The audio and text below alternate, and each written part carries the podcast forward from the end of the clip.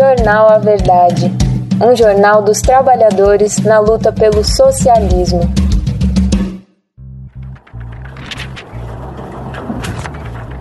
Editorial A Verdade.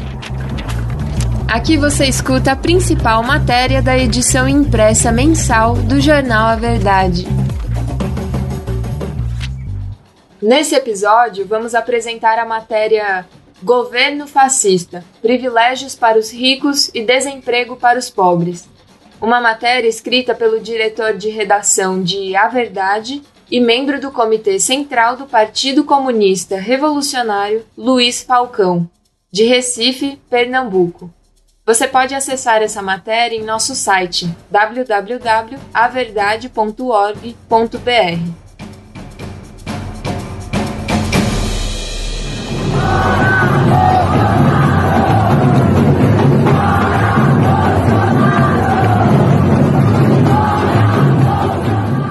O retrato do Brasil capitalista, governado pela família Bolsonaro e seus generais fascistas, ficou evidenciado em três notícias no mês de abril.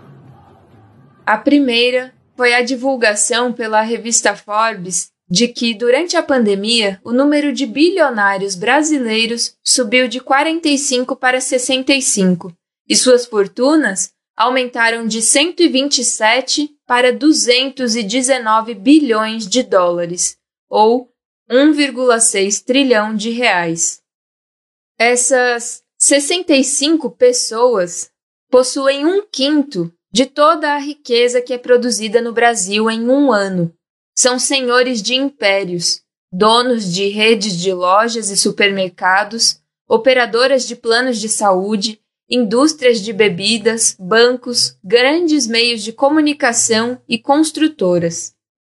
A segunda notícia foi o estudo do Grupo de Pesquisa Alimento para a Justiça, que revelou que 59,3% dos brasileiros, ou seja, 125,6 milhões de pessoas, sofrem com insegurança alimentar na pandemia, isto é, não comem em quantidade e qualidade ideais para ter saúde. Nos lares com crianças de até 4 anos, de acordo com o um estudo, 70,6% vivem em insegurança alimentar.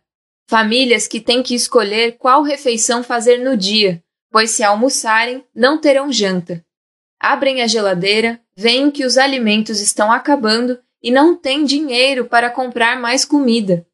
Se receberem uma cesta básica, terão alguma coisa para colocar na mesa, senão, ficarão dias com fome.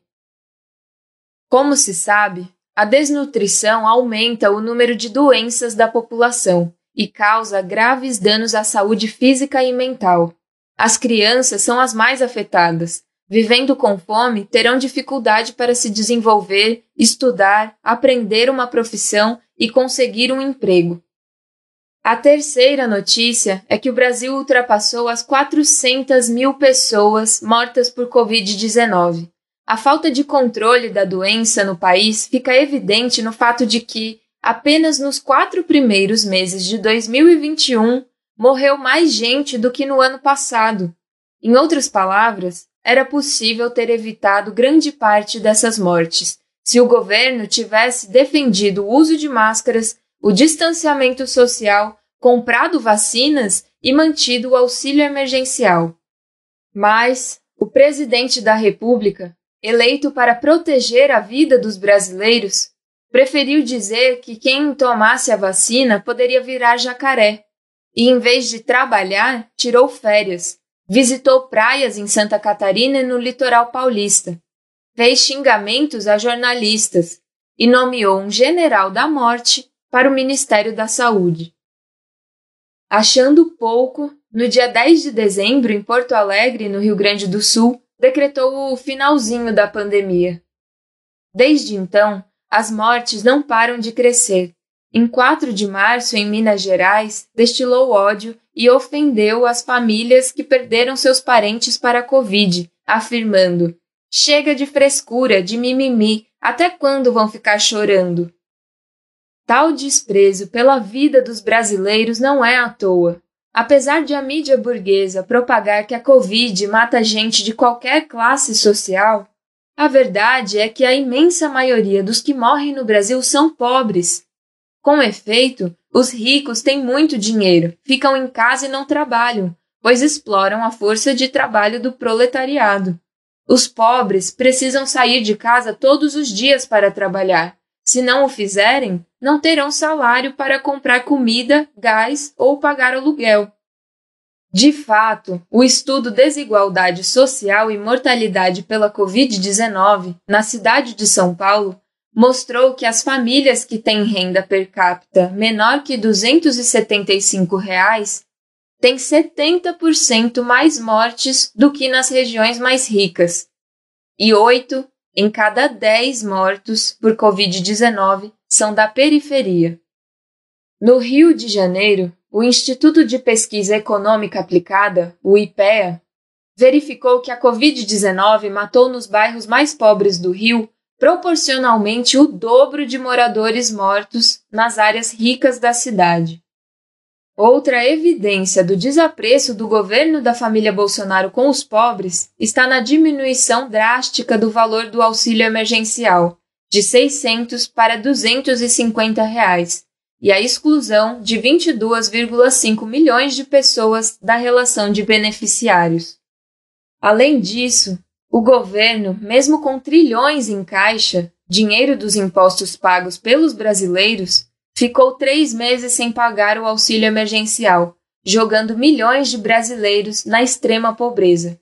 Ao mesmo tempo, liberou 35 bilhões de reais dos cofres públicos em emendas para corromper deputados e senadores e evitar o impeachment. Resultado?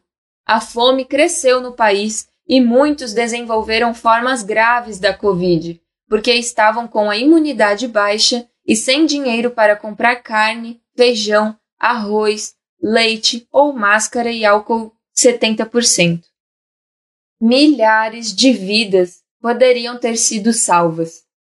A situação tende a ficar pior com a continuidade da política econômica comandada pelo banqueiro Paulo Guedes, o mesmo que é contra o filho do porteiro ingressar na universidade e a favor do filho do presidente comprar uma mansão por 6 milhões de reais.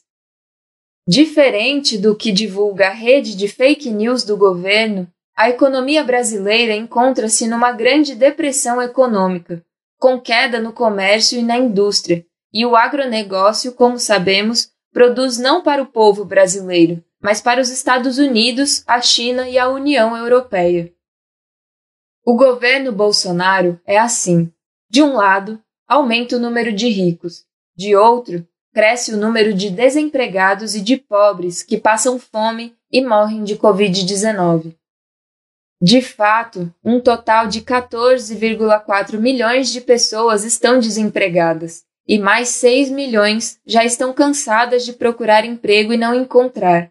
Entretanto, o governo fascista diz que não tem culpa de nada, nem mesmo do aumento da conta de luz, do botijão de gás, da falta de vacinas e de emprego.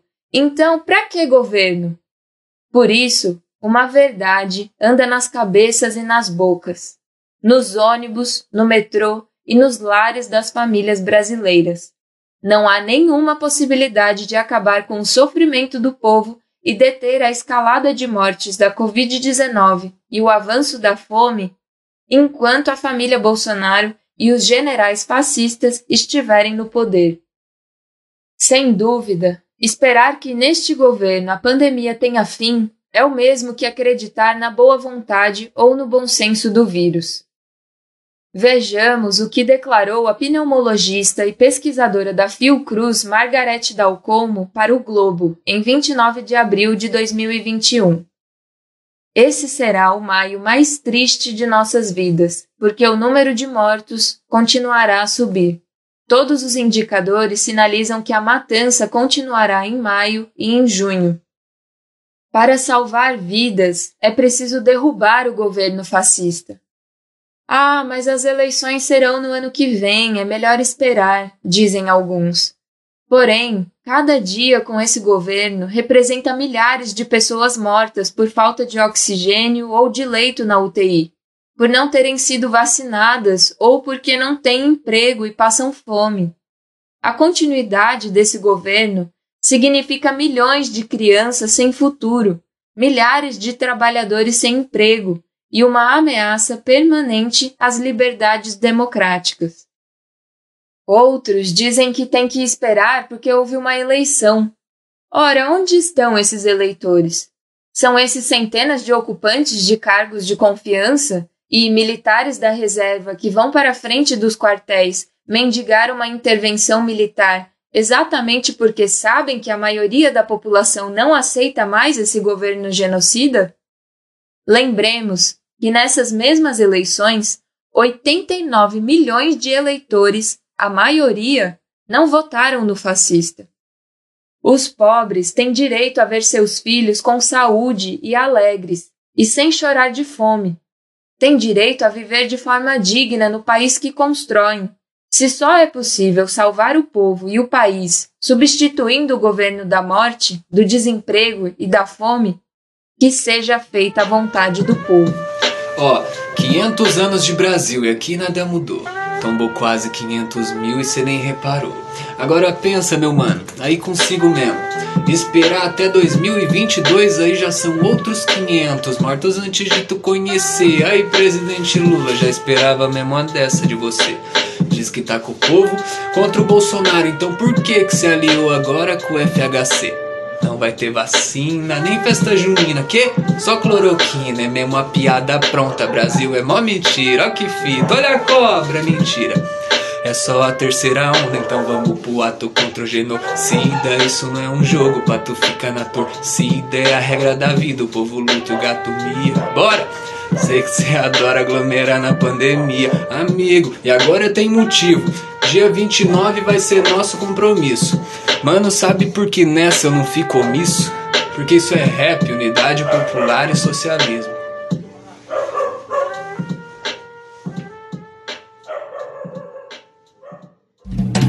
Jornal A Verdade um jornal dos trabalhadores na luta pelo socialismo.